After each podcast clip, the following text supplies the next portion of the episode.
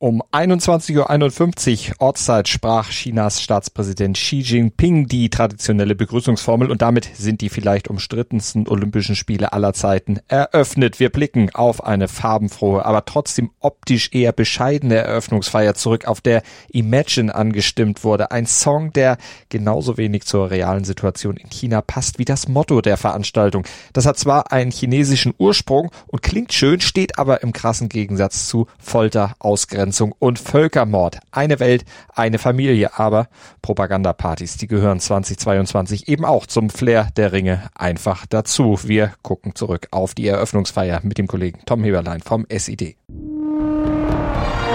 Das Flair der Ringe. Der Podcast rund um die Olympischen Spiele auf meinsportpodcast.de. Herzlich willkommen zu Tag 1 der sportlichen Entscheidungen bei den Olympischen Spielen von Beijing 2022. Sechs Entscheidungen gab es heute und hier bei Flair der Ringe auf meinsportpodcast.de werdet ihr natürlich informiert darüber, über diese sechs Entscheidungen. ihr hört es schon im Hintergrund. Wir machen das zusammen mit dem Sportinformationsdienst in diesen zwei Wochen und äh, vom Sportinformationsdienst ist nämlich einer vor Ort, der darüber berichtet und äh, der natürlich quasi aus erster Hand darüber berichten kann. Das ist Kai Simon Preuten. Hallo Kai. Hallo, herzlich willkommen hier in Peking. Schöne Grüße aus Peking. Ja, Kai, wie geht es dir? Du bist jetzt etwas mehr als eine Woche in Peking. Äh, wie geht es dir vor Ort? Ich kann nicht klagen. Mir geht es äh, wirklich gut. Ähm, vor allem mein ganzes Team. Ich bin ja nicht alleine hier. Wir sind insgesamt zu neunt und alle sind gut angekommen. Niemand musste in Quarantäne. Alle sind gesund. Die negativen Tests täglich freuen uns natürlich alle. Also das ist das Wichtigste, dass wir alle gesund sind hier vor Ort, dass wir keine Fälle haben ich habe keinen Grund zu klagen. Alles gut. Sehr gut. Wir haben jetzt heute die ersten sportlichen Entscheidungen erlebt, müssen allerdings auch noch mal einmal auf den Tag gestern zurückschauen, weil ähm, gestern wurde, der, wurden die Spiele eröffnet und äh, das olympische Feuer wurde von einer Uigurin entzündet. Und wir kennen die Menschenrechtssituation rund um die uigurische Bevölkerung in China. Und dort gestern wurde ähm, Dinigir Yila Moyang wurde so ein bisschen in die Öffentlichkeit gezerrt. Sie hat das olympische Feuer entzündet. Und letzten Endes äh, war sie dann ja so ein bisschen ja auch so, ja, vielleicht so ein bisschen das, das, das Sinnbild dafür, wie China im Moment mit den Olympischen Spielen umgeht, oder? Dass sie nach außen zeigen wollen, naja, so schlecht ist doch hier alles gar nicht. Tatsächlich, also für mich war das der Höhepunkt dieser Propagandashow, dieser Propagandaparty gestern im Vogelnest. Ähm, wir hatten nicht wirklich damit gerechnet, dass, dass sie es ist. Es wurde vorher spekuliert. Es waren andere Namen im Spiel. Eileen Gu wurde gespielt, aber ähm, dass sie es dann am Ende wird, ja, es sickerte hier und da mal durch, es waberte hier durch äh, das Pressezentrum, aber wirklich damit gerechnet hatte niemand. Und ja, wie gesagt, der Höhepunkt einer Propagandashow, einer Propagandaparty, sich darzustellen als harmlos, unschuldig, niedlich und hier ist doch in China läuft doch alles gut, ähm, das haben auch die westlichen Medien so gesehen überwiegend. Ja. Die Nigella Muyang hat heute beim Skiathlon äh, mitgemacht, bei dem, äh, bei dem quasi ersten Wettbewerb, bei der ersten Medaillenentscheidung. Dort ist sie unter ferner Liefen am Ende gewesen, aber sie ist so ein bisschen, wie gesagt, in die Öffentlichkeit gestern gezerrt worden und das war natürlich auch so ein bisschen die Nachricht des ersten Tages gestern. Wie hast du sonst die Eröffnungsfeier gestern noch erlebt? Wir haben ja gestern mit dem Kollegen Tom Heberlein darüber gesprochen. Wie hast du es erlebt vor Ort? Also wenn man ganz distanziert, ohne Vorwissen da drauf geschaut hätte, wäre das im Vergleich vielleicht zu 2008, so vor 14 Jahren, eine sogar sehr sympathische Eröffnungsfeier gewesen. Es muss nicht immer bombastisch sein, es kann alles auch mal ein bisschen kleiner und gemütlicher ablaufen. Ähm, es waren bestimmt schöne Elemente drin in dieser Eröffnungsfeier, aber es stand natürlich alles unter dem Zeichen dieser, dieser Propaganda und dieser Menschenrechtsverletzung, die hier ohnehin alles überschatten. Es werden Spiele werden in den nächsten zwei Wochen, die aus diesem Schatten nicht hervortreten können. Und was das Ganze gestern, was die Personalie was aber äh, Yila Muyang, was aber darüber hinaus auch die ganze Show gezeigt hat, ist, dass das IOC so dermaßen daneben liegt, wenn es uns allen weismachen will, diese Spiele seien unpolitisch, weil gerade der Gastgeber jede erdenkliche Chance nutzt, um die Politik hier in den Vordergrund zu stellen. Ja. Es ist ja, das Thomas Bach hatte ja schon in den letzten Wochen und Monaten dann ja auch sehr viel zu kämpfen, um das Ganze so unpolitisch wie möglich zu verkaufen. Und ich meine, das gelingt ihm ja nun wirklich gar nicht mehr. Der Fall Peng Shuai zum Beispiel ist ja nach wie vor dann auch immer noch in den Medien und dann die Menschenrechtsverletzungen gegen Uiguren etc. Und äh, dann ist dann ja auch Wladimir Putin dann auch noch vor Ort, der ja im Moment dann auch außenpolitisch durchaus in Anführungsstrichen auftrumpft. Also ähm, das Ganze hier unpolitisch erscheinen zu lassen, das ist dann doch eher eine Sisyphus-Arbeit für Offizielle vom IOC.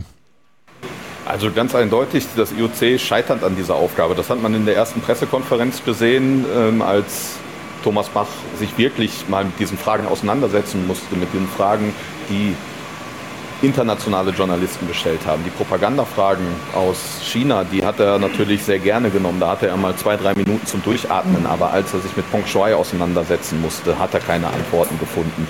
Sein hanebüchender Vergleich der Sportler mit Schauspielern, mit Hamlet-Darstellern, der äh, hat so viel offenbart, so viel offen belegt, ähm, dass das IOC eigentlich nur darauf hoffen kann, dass diese Spiele bald vorbeigehen, dass es zurück nach Europa geht. Ansonsten gibt es auch ein aus meiner Sicht ein Werteverlust dieser Spiele. Ähm, Sponsoren wollen mit dieser Veranstaltung keine Kampagnen fahren, sie wollen sich nicht damit äh, groß ins Schaufenster stellen. Und das IOC kann einfach nur die Luft anhalten und warten, bis das hier vorüber ist. Das ähm, ja, wird natürlich Dr. Thomas Bach und äh, auch seine Medienabteilung werden das anders sehen und werden auch nicht müde, das anders zu betonen. Ähm, Sie entlarven sich aber auch damit selbst, dass sie ja immer wieder die Wintersportindustrie in den Vordergrund drücken. 300 Millionen oder mehr neue Kunden in China für Skilifte, für Pistenraupen oder auch für äh, Skier, für Ausrüstung. Ähm, niemand kann diese Zahlen überhaupt überprüfen, niemand weiß, was dahinter steht. Und auf der anderen Seite sollte in so einer Gemengelage, in so einem Umfeld die Wintersportindustrie am allerwenigsten interessieren, sondern wirklich die Menschenrechte, die Vergehen in Xianying, in Tibet, in Hongkong, in der inneren Mongolei. Da gibt es genug Beispiele, über die wir eigentlich hier reden müssten, aber natürlich müssen wir auch über Sport reden. Ja. Über Sport reden wir jetzt und äh, damit kommen wir dann auch zum sportlichen Geschehen heute. Es gab sechs Entscheidungen heute ähm, in China beziehungsweise in Peking, in Beijing 2022 und es gab eine Medaille für den DOSB und zwar die silberne Medaille und es war vielleicht etwas weniger als erhofft worden war oder als erwünscht worden war oder vielleicht sogar erwartet worden war. Denn die Pyeongchang-Siegerin Maren Lümpy und Marita Kramer, österreichische Top-Favoriten, die waren positiv auf Corona getestet worden vor dem Skispringen auf der Normalschanze bei den Frauen. Und deswegen gehörte Katharina Althaus zu den Top-Favoritinnen. Und sie hatte im ersten Durchgang einen Fabelsprung dann hingelegt. Mit 105,5 Metern hatte sie den ersten äh, Durchgang angeführt vor drei Sloweninnen. Und eine dieser Sloweninnen ist an ihr vorbeigezogen im zweiten Durchgang. Urja Bogatay, die gewann nämlich vor Katharina Althaus und Nika Kriechner, auch aus Slowenien, kam auf Platz 3. Katharina Althaus hatte ein ganz kleines bisschen Pech mit dem Wind im zweiten Durchgang. Mhm. Ja, zunächst muss man ja sagen, eine Silbermedaille hier direkt am ersten Tag zum Auftakt. Katharina Althaus äh, war zuletzt gut in Form. Das, das ist ein Erfolg, das, das, das muss man so sehen. Auf der anderen Seite natürlich, wie du schon gesagt hast, eine kleine Enttäuschung. Äh, die Tür stand offen, die stand sperrangelweit offen und dann nach dem ersten Durchgang zu führen und das nicht runterzubringen. Heute war schwierig. Äh, es ist hier sehr böiger Wind. Ähm, ein natürlich Eiseskälte, die hier oben in Chanchaku herrscht und dazu dieser Wind. Äh, schwierige Verhältnisse nach dem ersten Durchgang zu führen und das dann noch abzugeben. Ich nehme mal an, sie wird heute Abend nicht ganz glücklich ins Bett gehen. Ja, das hat man schon so ein bisschen gesehen, dann auch gerade direkt nach dem Sprung oder dann als die Weite verkündet worden ist, beziehungsweise dann auch die Punktwertung. Ähm, und da war sie dann am Ende drei Punkte hinter äh, Urja Bogatay, die laut Eurosport-Kommentatoren war es heute Urja Bogatay-Wetter und die hatte den zweiten Durchgang genutzt und konnte dann diesen Vorsprung sich herauserarbeiten und dann am Ende mit 239 Punkten vor Katharina Althaus gewinnen mit 236,8. Dritte wurde Nika Kriechner. Das Mannschaftsergebnis aus deutscher Sicht am Ende war 19. Juliane Seifert, 22. Äh, wurde Selina Freitag und 24. wurde Pauline Hessler. Es gibt äh, dann auf jeden Fall noch den Mixed-Wettbewerb bei den Frauen, äh, wo es dann auch spannend wird, wer neben Katharina Althaus dann die zweite deutsche Athletin wird, die im Mixed-Wettbewerb dann antreten wird. Das war eine der entscheidenden. Ja, bitte? Da kann man ja sagen, im Mixed-Wettbewerb stehen die deutschen Chancen traditionell gut. Ähm, Karl Geiger, kommen wir bestimmt später nochmal drauf zu sprechen, kommt im Moment äh, mit der Schanze noch nicht ganz so gut zurecht.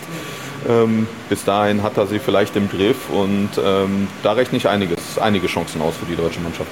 Dann lass uns doch gleich mal über die Qualifikation sprechen bei den Herren beim Skispringen, weil die war nämlich heute auch.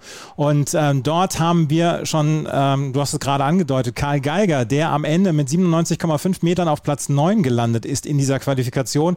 Die Qualifikation war am Ende 63 oder 53 Sportler, 50 haben sich qualifiziert und ähm, Karl Geiger hatte sich auf Platz 9 gesprungen und er hat hinterher gesagt, ähm, es war ein Schritt in die richtige Richtung, es fehlt aber noch ein gutes Stück. Wir sind ein bisschen auf der Suche nach dem, was nach ganz vorne fehlt. So ein bisschen ist die Unsicherheit in Karl Geiger reingekrochen, möchte man behaupten.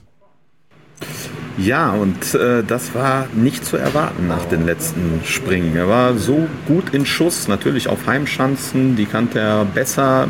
Die Bedingungen hier auf, auf der Schanze sind eigentlich gut. Klar, der Wind kommt dazu.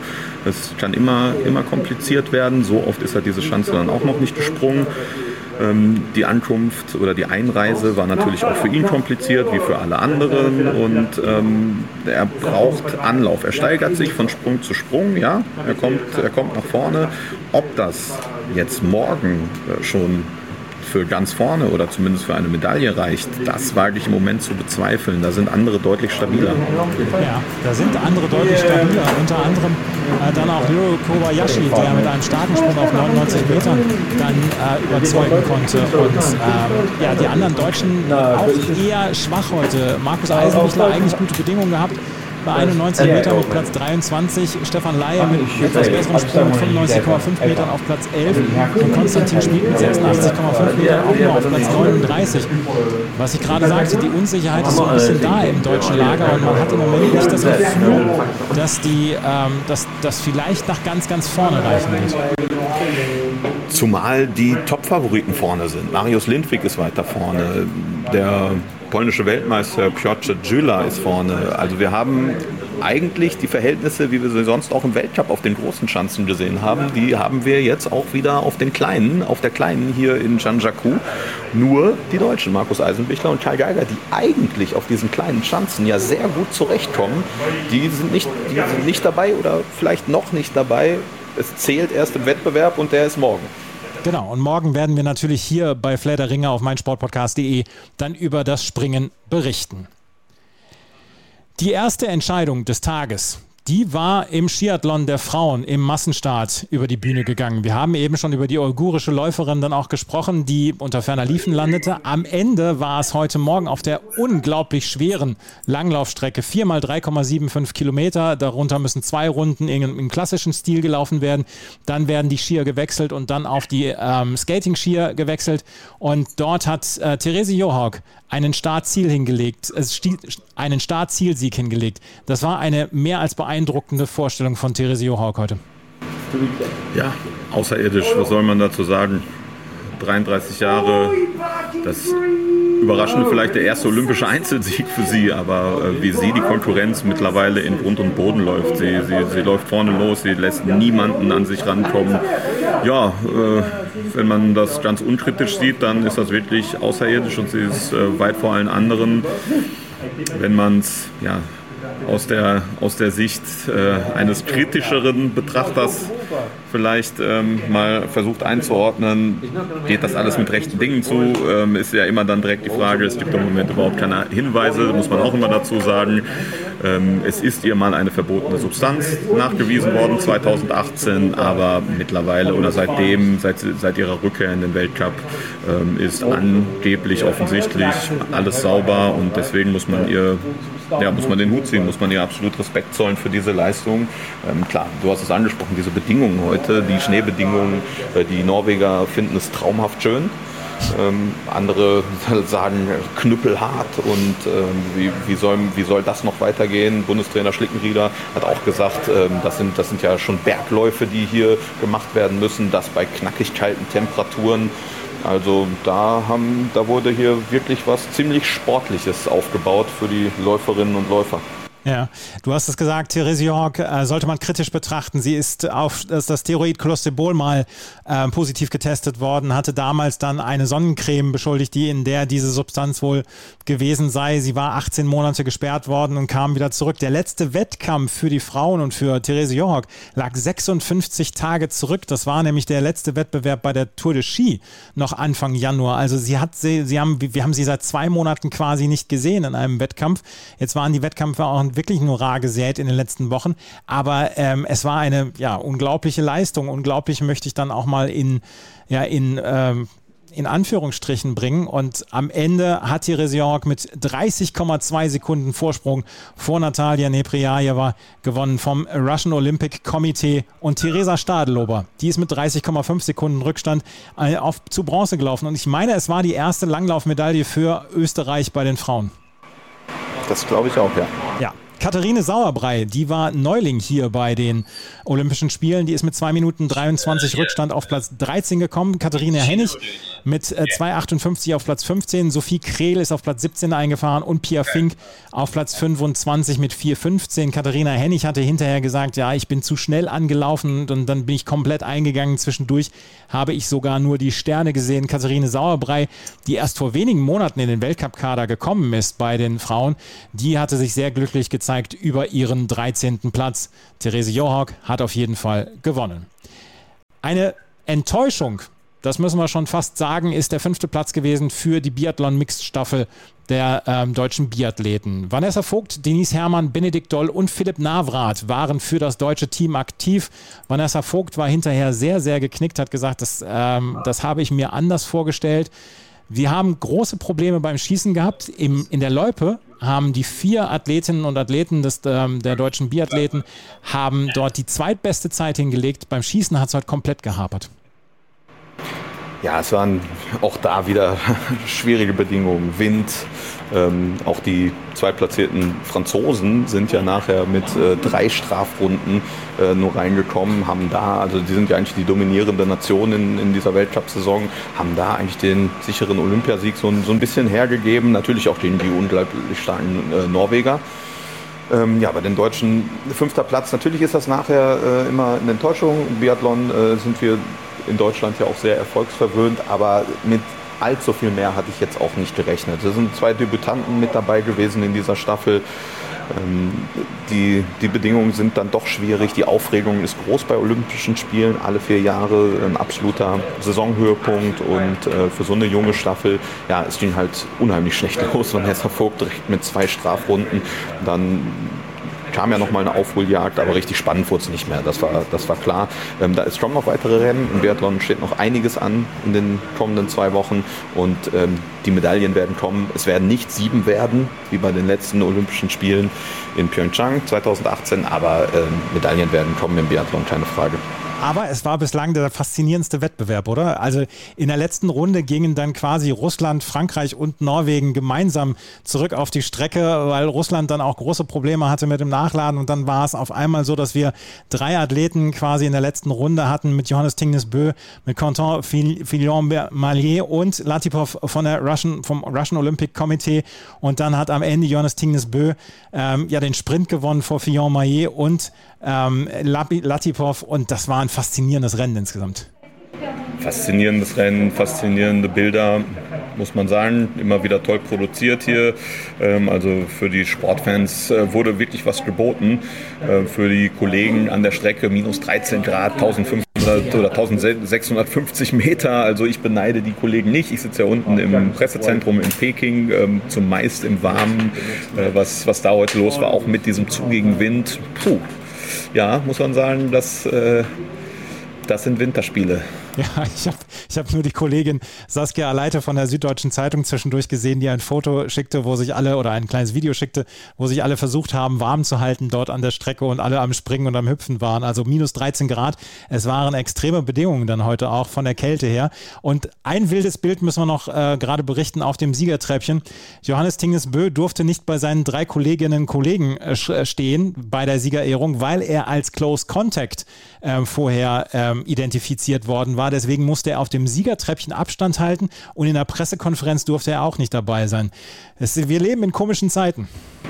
Komische Zeiten, Corona-Spiele, ähm, Corona-Spiele in einem Land in der letzten großen Volkswirtschaft, die noch eine Null-Covid-Strategie ähm, versucht aufrechtzuerhalten, was auch immer schwieriger wird in der Omikron-Variante. Und ja, dann kommen halt solche Bilder zustande. Wir hatten in Tokio letztes Jahr ähm, ja, deutlich weniger Fälle. Aber da haben wir auch nicht in einer Hochinzidenz- oder Hochinfektionsphase in Mitteleuropa gelebt, wie wir das äh, jetzt tun hier in der Blase, ja, durch genau solche Maßnahmen fühlen wir uns eigentlich alle sicher, fühlen, können sich auch die Sportler sicher fühlen. Jetzt gab es einen Anreise-, Einreise-Peak in den letzten Tagen. Es sind nochmal sehr viele auch Athleten nochmal eingereist und äh, deswegen kam es nochmal zu Fällen. Die Blase muss sich jetzt beweisen in den nächsten Tagen und es wird jetzt darauf ankommen, dass sich das Virus in dieser Blase nicht weiter verbreitet, sondern dass am Flughafen aussortiert wurde, und so bitter und so traurig das dann in den Einzelfällen für diese Sportler ist, dass die nicht mehr ansteckend aus der Quarantäne zurückkommen in die Blase und dann hoffentlich noch Wettbewerbe an Wettbewerben teilnehmen können, die dann später stattfinden und dann auch hoffentlich noch gesund bleiben dabei. Das ist dann die nächste große Frage und ähm, auch die nächste große Sorge vieler, vieler Mannschaftsärzte, dass Sportler zu früh in den Wettkampf zurückgelassen werden. Wobei auf der anderen Seite wir auch jetzt immer wieder gehört haben von Fällen, auch aus der deutschen Mannschaft, wie von Erik Frenzel, Noland Segert oder Terenz Weber, die glücklicherweise alle symptomfrei sind. Mhm es, ist, es wäre halt super schön, wenn wir in den nächsten zwei Wochen äh, Entscheidungen erleben würden, die nicht von Covid-Fällen in irgendeiner Weise beeinträchtigt worden wären oder sind. Weil wir haben es erlebt jetzt schon, beim Skispringen der Frauen auf der Normalschanze, dass eine Top-Favoritin und eine äh, Olympiasiegerin dort positiv getestet worden waren und nicht mit, mit, mitmachen konnten. Es wäre schön, wenn wir das in den nächsten 14 Tagen so weit wie möglich ausschließen könnten, dass Corona hier über die Medaillen äh, entscheidet ja, wir müssen gar nicht weit zurückblicken auf die Handball-EM vor kurzem. Ähm, das war ein sportlich entzerrter, verzerrter Wettbewerb. Und ähm, natürlich kann das hier zustande kommen. Es gibt 109 Entscheidungen und wir müssen davon ausgehen, dass manche noch massiver verzerrt werden, als es das jetzt äh, heute im Skispringen der Frauen gab oder auch in anderen Disziplinen, in denen ja auch, so wie Marita Kramer, äh, Leute oder Springerinnen, äh, Sportlerinnen schon zu Hause geblieben sind, die gar nicht hier aussortiert wurden. In der nordischen Kombination am Mittwoch im ersten Wettkampf in Gundersen von der Normalschanze werden die ersten vier der ersten sieben aus der diesjährigen Weltcup-Wertung nicht an den Start gehen können äh, aufgrund von Corona-Infektionen. Unter anderem ähm, der Norweger Riba, der ja, ja gewinnt, wenn er antritt. Ja, Jan Magnus Rieber, der nicht, auch nicht antreten kann. Erik Frenzel, wir sprechen gleich nochmal drüber, der auch nicht wird antreten können zum ersten Wettbewerb. Aber wir haben heute noch ein bisschen was erlebt und da wollte ich noch mit dir über den Eisschnelllauf bei den Frauen sprechen. Die 3000 Meter waren die erste Entscheidung und Dort wurde Geschichte geschrieben und das hat Claudia Pechstein gemacht und das nicht mit ihrem 20. Platz, der zeitgleich der letzte Platz war, sondern ähm, sie ist jetzt die älteste Teilnehmerin äh, bei einem Olympischen Spielen gewesen mit 49 Jahren und sie hat zum achten Mal teilgenommen an Olympischen Spielen und ist jetzt mit Noriaki Kasai gleichgezogen und das war für sie dann die wichtigste Nachricht, nachdem sie gestern ja auch die Fahne, die deutsche Fahne einge, ähm, ein, mit eingelaufen ist mit der deutschen Fahne in das Stadion vorneweg mit knapp 50 Jahren bei Olympischen Spielen teilzunehmen, da ist äh, der Platz erstmal tatsächlich nebensächlich. Das ist eine Leistung, die steht für sich, die ist, äh, die ist, die ist fantastisch. Das, das muss man einfach sagen. Zu Claudia Pechstein gibt es genug, mehr als genug kritische Dinge zu sagen. Es ist auch die große Frage, ob sie diese Vorbildfunktion, die auch vom DOSB gefordert wurde, um Fahnenträgerin zu sein, tatsächlich erfüllt. Ähm, das, was in der DSG abläuft, das, was mit ihr abläuft, das äh, muss man alles nicht gutheißen. Auf der anderen Seite muss man hier betonen, heute nach diesem Rennen, sie hatte wirklich allen Grund zum Strahlen, hier daran teilzunehmen. Achte Olympische Spiele vor 30 Jahren in, in Albertville den Auftakt zu geben, die, ihre Premiere zu geben, das ist, das ist eine, eine Leistung, die werden wir so lange, so oder so häufig nicht wiedersehen.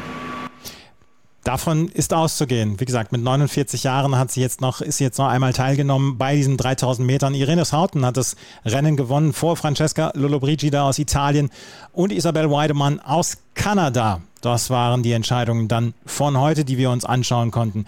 Wir wollen noch so ein bisschen auf Sonstiges äh, draufschauen, was wir dann auch am heutigen Tag erlebt haben bzw. erfahren haben. Und wir haben eben schon drüber gesprochen. Erik Frenzel, der ist im Moment in der Quarantäne zusammen mit Terence Weber, die beiden nordischen Kombinierer. Und ähm, Erik Frenzel hat sich bitterlich darüber beschwert, über die Bedingungen, die er in seinem Quarantänezimmer vorgefunden hat. Und Dirk Schimmelpfennig, der ähm, Chef de Mission, der im, im DOSB, hat oder kämpft im Moment darum, dass äh, Erik Frenzel bessere, eine bessere Unterkunft bekommt. Es scheint so zu sein, dass im, im Quarantänehotel dort in Peking nicht die besten Bedingungen vor, vor allen Dingen für Profi Profisportler sind oder für Wettkampfsportler, die sich ja in irgendeiner Weise fit halten wollen. Die wollen ja nicht wie, wie wir ein Wochenende auf dem Sofa verbringen. Ja, gerade bei Erik Frenzel, er kam in guter Form, in aufsteigender Form auch hierhin. Er hatte sich wirklich was vorgenommen. Er wollte noch mal ein Wörtchen mitreden. Jetzt, wenn man andere Corona-Fälle sieht, dann sind die Chancen natürlich auch wieder gewachsen und äh, er hätte ja auch Geschichte schreiben können, Sportgeschichte in, in der nordischen Kombination zumindest, als erster äh, und einziger, bislang einziger Athlet, der vier Goldmedaillen gewinnen kann. Das hat er, da hat er sich schon wirklich was ausgerechnet, wollte zumindest ein Wörtchen mitreden, das äh, hat er im Vorfeld gesagt. Und dann dieser Corona-Schock und dann kommt er auf ein Zimmer. Der nächste Wettkampf, der erste Wettkampf ist am Mittwoch der fällt jetzt für ihn schon mal flach. Das ist heute klar geworden. Da waren gestern noch zumindest, ja, zumindest bestand die Hoffnung noch. Äh, jetzt heute äh, ist klar geworden durch den Mannschaftsarzt, am Mittwoch geht nichts. Da geht die Gesundheit auch vor Goldmedaillen, selbst wenn es jetzt überraschend zwei negative Tests gibt. Ähm, es wird immer noch Hochleistungssport hier betrieben und man sollte nicht nach einer äh, Corona-Infektion, selbst wenn sie asymptomatisch abläuft, sofort von, von der Couch oder aus dem Zimmer auf die Piste gehen. Keine Chance. Aber in der zweiten Woche stehen noch zwei weitere Wettkämpfe an von der Groß Großschanze auch, unter anderem natürlich auch die Staffel, in der die Chancen, die deutschen Chancen auch ziemlich gut stehen, zumindest auf eine Medaille. Und das möchte Erik Frenzel natürlich auch noch erleben und muss sich dafür vorbereiten. Ähm, wie wir heute gehört haben, ist sein Zimmer zu klein. Es soll auch hygienisch nicht ganz in Ordnung sein, also auch nicht ganz sauber sein. Wir hatten ja im letzten Jahr, im letzten November, die Fälle von äh, Tobias Alt und von den Rodlern bei ihren Testwettkämpfen. Danach gab es Kritik weltweit, auch äh, ein Aufschrei. Das Ganze ging, ähm, wurde schon größer ausgeschlachtet, auch medial. Und das IOC und die Organisation das Organisationskomitee vor allem hier vor Ort hat darauf reagiert und hat die Hotelsituation angepasst. Mhm. Ähm, das wurde immer wieder betont und im, äh, wir haben auch tatsächlich Auswirkungen auch gesehen. Nur ähm, hat anscheinend dieser Reisepeak, von dem ich eben schon gesprochen habe, dazu geführt, dass in den letzten Tagen dann doch mehr Leute positiv getestet wurden und in ein Quarantäne- oder Isolationszimmer mussten, als das die Organisatoren erwartet haben. Und somit stehen nicht genug von den wirklich angemessenen Quarantänezimmern zur Verfügung. Zudem fehlen Trainingsgeräte. Ähm, Erik Frenzel hat sich auch beschwert, dass, äh, es, dass die Zeiten nicht eingehalten werden. Er weiß nicht, wann er getestet wird. Er weiß auch nicht, wann, wann das Essen kommt. Äh, gestern war das Abendessen wohl ja, ließ zu wünschen übrig, könnte man so sagen. Das Frühstück heute immerhin war deutlich besser. Gott sei Dank. Und wir hoffen, dass das Erik Frenzel dann ähm, ja das so übersteht, die Quarantäne, dass er auch mitmachen äh, kann, weil der deutsche Arzt hat, Mannschaftsarzt hat dann auch schon gesagt, ja, wir müssen aber dann auch erstmal aufpassen und zusehen, dass wir ihn überhaupt fit dann wieder zurückkriegen, weil letzten Endes ähm, so, so ein positiver Test kann natürlich dann auch mit Symptomen einhergehen oder dann auch mit Folgen und dass er nicht, dass er nicht rechtzeitig fit wird für die weiteren Wettkämpfe. Und da müsste man dann jetzt auch erstmal noch sehen, wie es in den nächsten Tagen laufen wird. Also das bleibt auf auf jeden Fall eine spannende Geschichte, gerade rund um Erik Frenzel und Terence Weber, die beiden nordischen Kombinierer. Gute Nachricht. Also ich ja, könnte da noch mal kurz einhaken. Ich finde nämlich das noch mal ganz wichtig auch rauszustellen, ähm, dass gerade die Ärzte hier auch ein, so eine Vorbild, Vorbildfunktion haben. Es geht hier nicht darum, äh, jeden auf Teufel komm raus, nur weil Olympia ist, sofort für jedes Rennen fit zu kriegen. Am besten, ja früher hätten wir gesagt, fit zu spritzen. Mhm. Ähm, aber hier, es braucht ein Protokoll, ein Return-to-Play-Protokoll. Es, es muss wirklich gewährleistet sein, ganz sicher sein. Selbst wenn, wie gesagt, eine Erkrankung asymptomatisch abläuft dass alles sicher ist. Und das ist nämlich auch auf dieser großen Bühne, finde ich, eine Vorbild, eine, ja, das, das sollte die Haltung sein, die auch nach draußen kommuniziert wird. Weil auch für uns Hobbysportler sollte es nicht so sein, ähm, dass wir zu leichtfertig mit diesem Virus umgehen. Wir müssen auch, auch wir selbst immer wieder darauf achten. Ähm, es gibt Long-Covid, es, äh, es gibt Auswirkungen, Herzmuskelerkrankungen. Ähm, es gibt genug Gründe dafür, sehr vorsichtig zu sein. Und nur weil das hier ein Höhepunkt ist, der nur alle vier Jahre stattfindet, äh, sollte man nicht zu viel Druck auf die Sportler ausüben. Und die Sportler müssen vor allem auf die Ärzte hören. Das ist ganz wichtig. Das sind die Fachleute und die können das überblicken. Aber ich hatte heute wirklich den Eindruck, dass im DOSB und auch in, äh, in, der, in, in der Teamleitung der nordischen Kombinierer ähm, da sehr verantwortungsvoll mit umgegangen wird. Ja, wenigstens, ja, diese, diese guten Nachrichten oder diese vernünftigen Nachrichten sollten wir dann auch mit übermitteln. Gute Nachrichten gibt es vom äh, deutschen Eishockey-Team der Männer. Die sind nämlich jetzt endlich komplett. Corbinian Holzer konnte nachreisen. Der war äh, positiv getestet worden noch in der Heimat und musste dann vier Negativtests vorweisen. Das konnte er nicht rechtzeitig vor Abreise der kompletten Mannschaft machen. Der konnte allerdings jetzt nachreisen. Und die drei in Peking bei der Ankunft getesteten, äh, Marcel Brandt, Daniel Pieter und Stefan Stefan Leubel. Die konnten jetzt auch zum ersten Mal, nachdem sie sich quasi wieder freigetestet haben, mit der Mannschaft trainieren. Die deutsche Mannschaft ist komplett. Sie hat noch ein bisschen Zeit. Am Donnerstag steigt das deutsche Eishockey-Team erst in den Wettbewerb ein gegen Kanada. Ähm, dreimal auf Holz klopfen, dass das bis Donnerstag, dass bis Donnerstag alles gesund bleibt.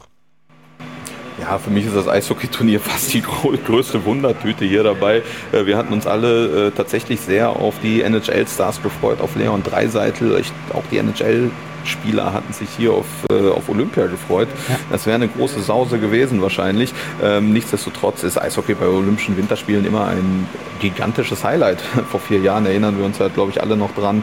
Ähm, das war eins der oder einer der großen Höhepunkte für, für die deutsche Mannschaft in Pyeongchang. Hier ist es wirklich eine Wundertüte und ähm, nicht nur aus dem Grund, dass die Mannschaften ja teilweise jetzt ganz wenig Zeit haben, sich, sich einzuspielen, sondern es ist eine Mannschaftssportart und Teamsportarten, das haben wir jetzt wie gesagt gerade beim Handball gesehen, die sind nun mal gefährdet. Da äh, kann ein, ein Virus sich, wenn es denn einmal da im Team ist, sich auch schneller ausbreiten, gerade die Omikron-Variante. Und hier haben wir natürlich noch die Schwierigkeit, dass Leute auch schnell als Close Contacts gelten. Die können dann vielleicht noch in einer Biathlon Mixed Staffel teilnehmen. Mhm. Da berühren sie sich einmal ganz kurz zum Staffelstab, zur Staffelstabübergabe. Aber im Eishockey den Abstand zu halten, den Close Contacts hier halten müssen, ist unmöglich. Ja. Ja, also das deutsche Eishockey-Team allerdings jetzt im Moment komplett und wie gesagt, ab Donnerstag geht das äh, Eishockey-Turnier los und dann werden wir natürlich hier bei Verleih der Ringe auf meinsportpodcast.de in Zusammenarbeit mit dem SID darüber auch berichten. Eine Nachricht müssen wir noch von gestern auch nachholen. Ähm, es war gestern vor der Eröffnungsfeier zu einem kleinen Eklat gekommen. Der NOS-Korrespondent vom niederländischen Fernsehen, Sjöten Daas, wurde während eines Live-Gesprächs vor dem äh, Vogelnest von einem Sicherheitsbeamten bei der Arbeit gestört und ein IOC-Sprecher hat diesen Eingriff jetzt als unglücklichen Umstand beschrieben. Diese Dinge passieren. Es war ein einmaliger Ausrutscher und er versicherte, dass alle Journalistinnen und Journalisten innerhalb der Blase ihrer Arbeit nachgehen könnten. Und die Schalte konnte dann wenig später auch nachgeholt werden. Allerdings auch das gestern ähm, ja, komplettierte den Eindruck, den man dann auch insgesamt von der Eröffnungsfeier hatte. Natürlich. Äh, ich denke auch, das war ein unglücklicher Einzelfall. Das war ein, also ich, ich, das nehme ich in dem Fall dem IOC sogar fast ab. Das war ein übereifriger Beamter. Ich weiß nicht, wo der niederländische Kollege da gerade stand. Dass das eine Live-Schalte war, hat natürlich äh, äh sein Übriges getan zu diesem äh, Bild, was echt eigentlich auch in diesen Kanon hier passt. Ähm, auf der anderen Seite habe ich äh, nicht das Gefühl, wir werden natürlich an unserer Bewegungsfreiheit gehindert und das behindert auch äh, jegliche Form der freien Berichterstattung oder nicht jegliche Form, aber das, das behindert uns schon in der freien Berichterstattung. Das ist ganz klar. Das wird natürlich immer mit den Covid-Maßnahmen, mit der Null-Covid-Strategie dann gerechtfertigt. Damit müssen wir jetzt alle leben. Dass sowas vorkommt, ich glaube, ich kann mir nicht vorstellen, dass das in, in den nächsten zwei Wochen häufiger passiert, weil das sind ja auch gerade die Bilder, die China unbedingt vermeiden will, in den Westen zu senden. Ja, absolut. Also das waren die Nachrichten von heute. Gucken wir auf den morgigen Tag und da sehen wir um 4 Uhr startet nämlich der erste Alpinwettbewerb mit der Abfahrt der Männer. Der Skiathlon der Männer, der äh, ist morgen um 8 Uhr. Dann haben wir noch die Wettbewerbe im Slopestyle bei den Snowboarderinnen und im Freestyle die Buckelpiste bei den Frauen auf dem Programm. Und Medaillenchancen gibt es aus deutscher Sicht wohl im Rodeln der Männer. Dort steht der dritte und vierte Lauf an und um 12 Uhr das Skispringen der Männer von der Normalschanze. Ähm, die Abfahrt, da zeigen sich die Herren bislang begeistert davon. Könnte das so ein kleines Highlight morgen werden? Es könnte ein Highlight werden, das ist aber natürlich auch, heute hatten wir den Wind, morgen werden wir ihn haben, das wird eine Windlotterie. Und damit wird es spektakulär werden, gar keine Frage. Diese Abfahrt ist, äh, muss ein Traum sein für, für jeden äh, Speedfahrer im, im Ski-Alpin-Zirkus. Äh, es könnte, könnte tatsächlich sehr spektakulär werden. Ähm, die deutschen Herren haben letztes Jahr bei der Weltmeisterschaft gezeigt, wozu sie in der Lage sind, wenn es einen wirklich guten Tag gibt. Aber Favoriten sind natürlich andere. Das werden wir dann morgen hier besprechen, dann auch. Und ähm, wie gesagt, der dritte und vierte Lauf im Rodeln. Johannes Ludwig äh, ist nach dem ersten Lauf auf Platz 1, während wir aufnehmen und äh, hat gute Medaillenchancen. Vielleicht auch noch Felix Loch mit Außenseiterchancen für eine Medaille und dann das Skispringen von der Normalschanze. Und da sagen wir das wieder. Und das könnte dann auch ein Begriff der nächsten Tage werden. Auch dort Windlotterie. Das müssen wir morgen einfach sehen, wie es laufen wird. Ja, ich würde ja auch gerne sagen, morgen regnet es Medaillen für die deutsche Mannschaft. Äh, alleine, mir fehlt so ein bisschen der Glaube dran. Äh, Im Rodeln auf jeden Fall. Alles andere als mindestens eine Medaille wäre eine Enttäuschung, äh, ohne dass ich jetzt genau weiß, wie der heutige Tag enden wird. Auch da die Bahn sehr, sehr lang. Äh, ein kleiner Fahrfehler im oberen Teil kostet so viel Zeit, dass es ja ganz schnell dann auch vorbei sein kann, selbst wenn man drei Läufe dominiert hat. Ähm, aber da sollte es äh, Medaillen geben, mindestens eine fürs deutsche Team. Skispringen haben wir eben schon drüber gesprochen. Äh, Geiger hatte ich weit oben auf dem Zettel, gerade für die Normalschanze sehe ich äh, morgen jetzt sehr, sehr, sehr schwierig an. Ski Alpin, Außenseiterchancen an einem wirklich guten Tag, ist da was möglich. Ja, sonst müssen wir mal schauen. Wird bestimmt spannend. Absolut. Und wir werden morgen darüber berichten, hier bei Flair der Ringe auf meinsportpodcast.de. Das war Kai Simon Preuten aus ja, dem äh, Pressezentrum direkt in Peking. Äh, Kai, ich danke dir sehr für deine Zeit. Andreas, ich habe zu danken. Morgen gibt es wieder eine neue Ausgabe von Flair der Ringe. Vielen Dank fürs Zuhören. Bis zum nächsten Mal. Auf Wiederhören. Das Flair der Ringe. Der Podcast rund um die Olympischen Spiele auf meinsportpodcast.de